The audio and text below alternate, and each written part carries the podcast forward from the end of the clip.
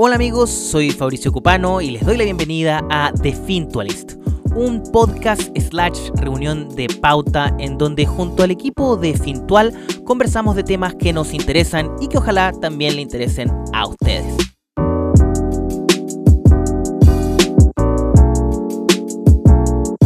Supuestamente hoy día era el último día con TikTok en Estados Unidos. Eh, y no, no, no, se, no se hizo realidad.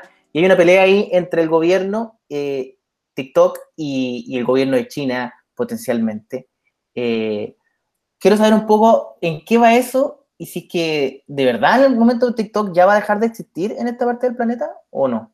yo, creo que quizá primero vale la pena contar un poco qué es TikTok, porque las generaciones más jóvenes lo tienen clarísimo, pero cliente muchas veces un poco más, más igual, igual, es buena pregunta, ¿qué es TikTok? Yo no, yo no, sé, o sea, yo lo he visto, pero ¿cómo definirlo? ¿Qué, qué es TikTok? A ver, TikTok es una, una, red social que está, está muy de moda. Eh, es bien parecida a Instagram, pero, pero con algunas diferencias. Por ejemplo, en Instagram hay fotos y videos, eh, TikTok es solo videos. Es muy similar al, a las stories de Instagram en el sentido de que te aparece un video, después te aparece otro, después te aparece otro. Y eh, es súper adictivo porque nunca te paran de aparecer. O sea, no, no, solamente te aparece la gente que tú, que tú sigues o tu amigo o los famosos, sino que tú, tú, tú, tienes, tú, tienes, tú tienes TikTok, por lo que veo. Yo, yo, no tengo, pero mi polola sí y mi hermana chica también. Así que de, cierta forma he estado... Está familiarizado con el, con el tema. Eh, mm, yo, yo encuentro muy, muy, muy, perdóname por interrumpir, pero encuentro muy difícil de entender TikTok y, y, me siento mal igual, porque debería yo saber, más que mm, como, como un trabajador de las comunicaciones, y no, no le encuentro el ángulo como lo encuentro demasiado trabajo hacer un, un, video de TikTok. Encuentro que, o sea, yo felicito a la gente que, que, le dio la vuelta, pero encuentro que de verdad TikTok es la, es la plataforma que más pega da al usuario. Y eso lo encuentro de lo peor. Sí. Sí, pero la, la gracia que tiene es que e, está, quizás otras redes sociales como no sé, Instagram o, o, Twitter, están muy orientadas muchas veces como al, al famoso o al influencer. ¿Verdad? TikTok como que le da la oportunidad a, a cualquiera de, de, ser él su propio influencer y, y, grabar un video y subirlo y hacerse popular y que todos lo compartan. Entonces como yo, yo la entiendo como una red social un poco más democratizada. Yo lo que sí sé que están haciendo ya cosas más grandes como en términos de eh, artistas que están haciendo versiones en vivo de canciones con TikTok. Yo soy un comediante mexicano, un amigo mío que va a hacer un, un especial en TikTok eh, entonces sé que se están expandiendo, pero también tienen esta limitante, que es justamente el tema que conversamos, que es que están eh, en un proceso bien raro, donde pueden desaparecer de Estados Unidos, lo cual el día de hoy yo escuchaba un podcast donde decían que si ellos por una hora dejaban de existir, podían per perder 90.000 usuarios, eh, porque así rápido la gente se cambia de plataforma. El, simple miedo a que esta plataforma se caiga y no vuelva y perder el trabajo, toda esta pega que hablamos que se hay que hacer para los videos, eh, hace que la gente se pueda saltar muy fácilmente a otra. Eh, ¿Por qué están en este proceso y, en qué va? Sí, sí lo, que pasa es que Trump quiere prohibirla, o prohibirla en Estados Unidos, y, mm, y al final la, la, la, razón que tiene él es que TikTok, al igual que cualquier red social, eh, recolecta muchos datos. Y, mm, y, claro, en la, la, los datos que recolecta Google van a Google, los que recolecta Facebook van a Facebook, pero la preocupación que tiene Trump es que TikTok, al ser una empresa china, esos datos que recolecte van a quedar en China, eh, van a, van a en China, como todos sabemos, lo que es privado y lo que es público se mezcla un poco, entonces puede toda esa información caer en manos del gobierno chino y que toda esa información es, peligrosa para los americanos. Y, la verdad, o sea, no, no, tiene su punto en el sentido de que o sea, si el gobierno chino accede a toda la información de TikTok, puede saber. Ah, un, un tema que no, que no, dijimos antes. En Estados Unidos hay como 80 millones de personas que ocupan TikTok. Entonces, 80 millones de personas mostrándole al gobierno chino dónde viven, qué hacen, cómo se ven, qué les gusta. Cómo eh, cantan. Cómo, cómo bailan. Cantan. Sobre todo, sobre bailan. todo cómo bailan.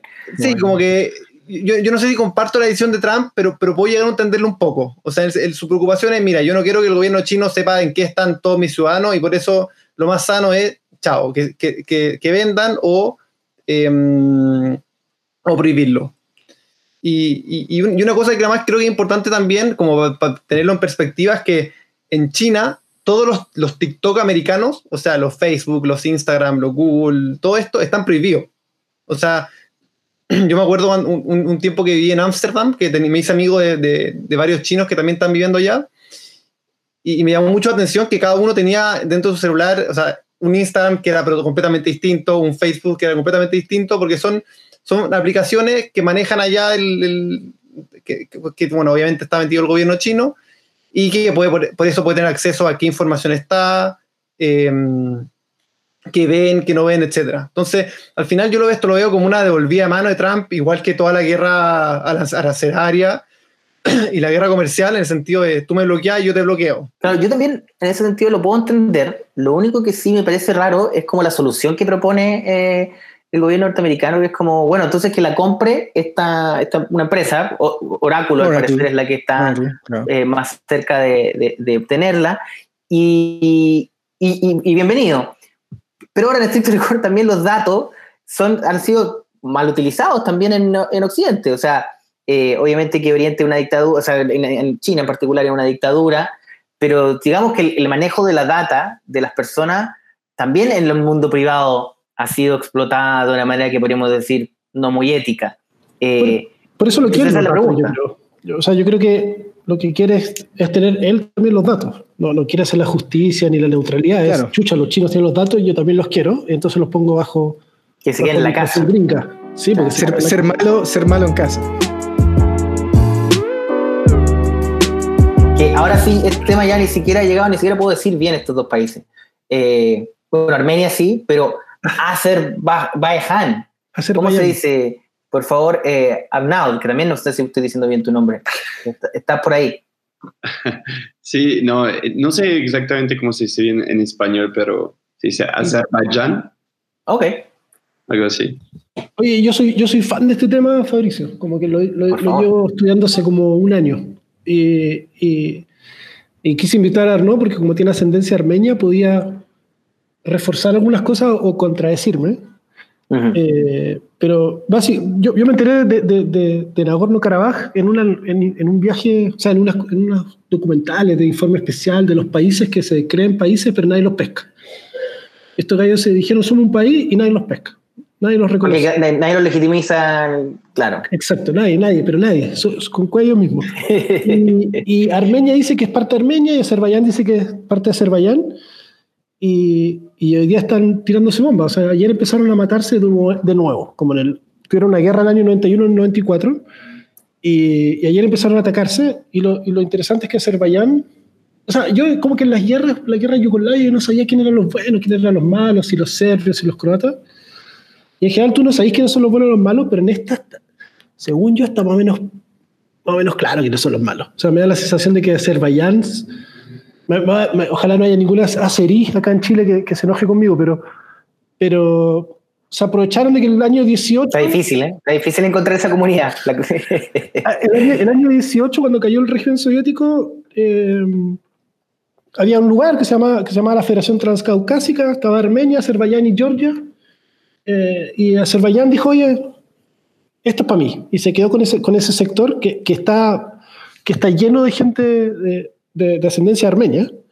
Eh, y, y, Armenia siempre lo ha reclamado, dice que, que, son armenios, que hablan armenio, que son parte de ellos. Y entonces hay una, hay una extensión que entre el 91 y el 94 se agarraron fuerte, pero que además tiene un montón de cosas en el camino. Por ejemplo, el, estuve, estuve leyendo para tener los datos, pero en el año 2006, por ejemplo, había un gallo que se llamaba Ramil Safarov, que fue a estos típicos ejercicios de enlace que organizaba la OTAN en Hungría, y él fue representando a Azerbaiyán, y había otro gallo representando a Armenia, y el loco fue y lo mató con un hacha.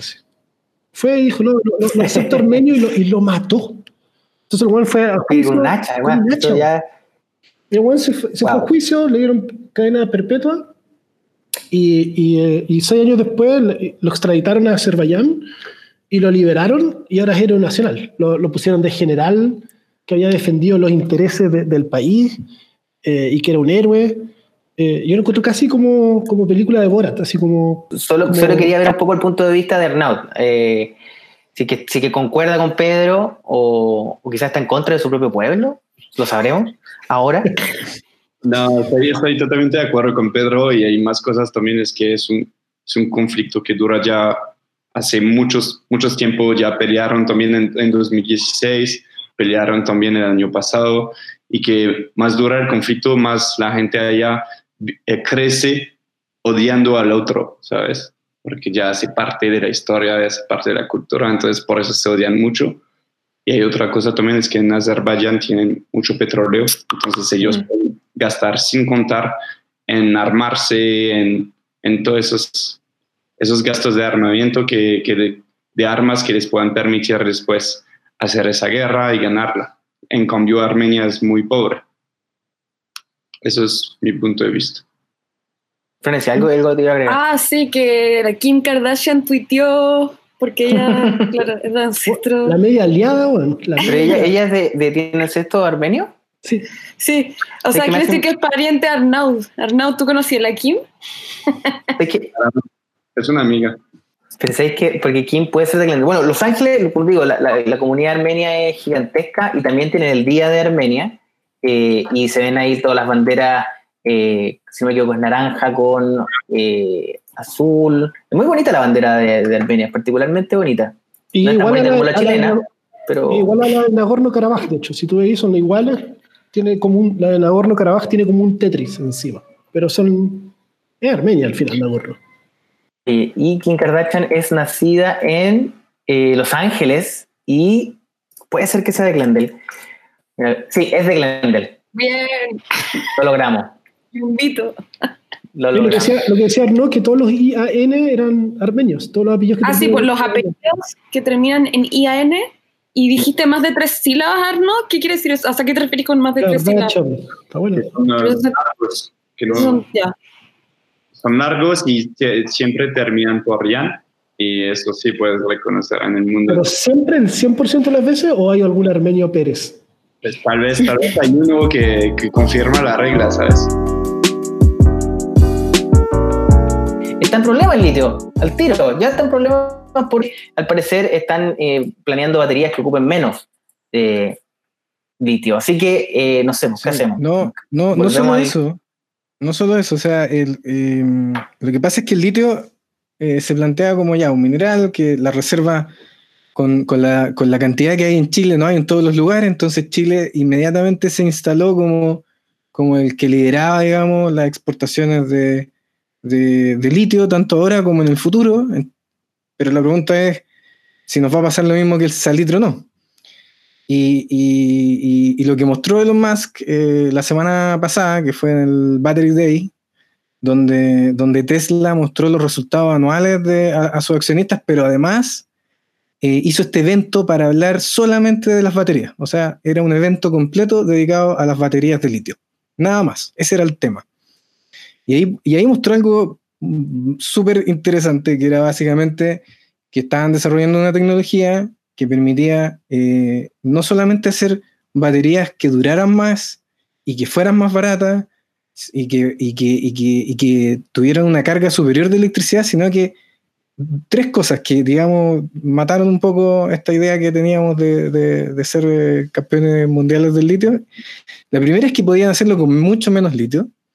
Claro. La, la segunda, que para mí fue lo más increíble, es que eh, decía que eh, eh, solamente en el desierto de Nevada había la cantidad suficiente de litio para hacer electromóvil todo Estados Unidos. O sea, reemplazar todos los autos, y Wow. reemplazar todas Con las solo cosas el litio que tienen ahí en el patio. Solo el, li- el litio que tiene en el desierto de Nevada. Y eso a mí, para mí fue una sorpresa. Yo no lo había escuchado antes. Lo que, lo que decía eh, era algo que, que- que- se sabía, que era que el litio era un elemento que estaba eh, bastante presente en la Tierra, pero lo que no se sabía es que era, eh, según ellos, era, es muy fácil sacarlo, mucho más fácil de lo que pensábamos y basta con lo que había en el desierto de Nevada. Eh, y tercero, ya para rematarlo, era que además podían reciclar las baterías viejas y ocupar lo que tenían ahí y usarlo de nuevo para baterías nuevas. Entonces, el- el precio de Sokimich, que, que al otro día, cuando, cuando, cuando empezó aquí a, tra- a transar en la bolsa, cayó un 9,2% porque ya todos decían chuta. Sokimich, que exportaba litio, parece que, que- que no tiene ninguna, ninguna gracia en el futuro. Ahora, nadie sabe exactamente cuánto se van a demorar en Tesla en implementar esta cuestión o no, pero, pero el por camino otro va hacia lado, allá. Claro. claro, el camino, el camino va para allá. Me da mucha pena por, por Chile, pero, pero put, tampoco me cae tan bien Ponce Lerú, entonces eh, el, el punto es que es triste, porque es como re- eh, volver a la época en que los alemanes inventan la- la- el salitre eh, Sintético. eh, sintético eh, y nos quedamos ahí con las cosas botadas en el norte. Oye, Ahora, no, el- pero igual quiero agregar algo. Ayer estuve con una amiga ingeniera en minas que trabaja en una empresa que tiene que ver con el litio, no, me acuerdo, no sé cuál, y me dijo como que Elon Musk no importaba porque en verdad la demanda de, de litio de parte de Tesla es demasiado chica y que en verdad todo lo compra China. Entonces como que en verdad Elon Musk, Elon Musk solo tiene como prensa, pero su anuncio no tiene tanta relevancia realmente para Chile. Te aseguro que podemos eh, en algún lugar encontrar un artículo en la época del salitre que era como, no, no, si esto- ese anuncio del salitre sintético no tiene importancia, si la gente siempre va a comprar salitre. Los alemanes siempre nadan lo mismo. no, no, pero yo, creo que China compra mucho más que Tesla, Seguro, como que seguro. me cabe duda de eso.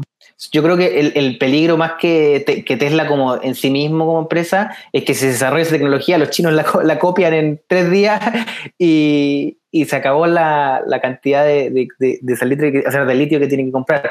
Ahora, claro, lo curioso es que el, el proceso para, para perder el, el salitre se demoró. Como que eh, aquí ni siquiera triunfamos tanto en el litio y ya se nos, se nos está siendo, está quedando obsoleto.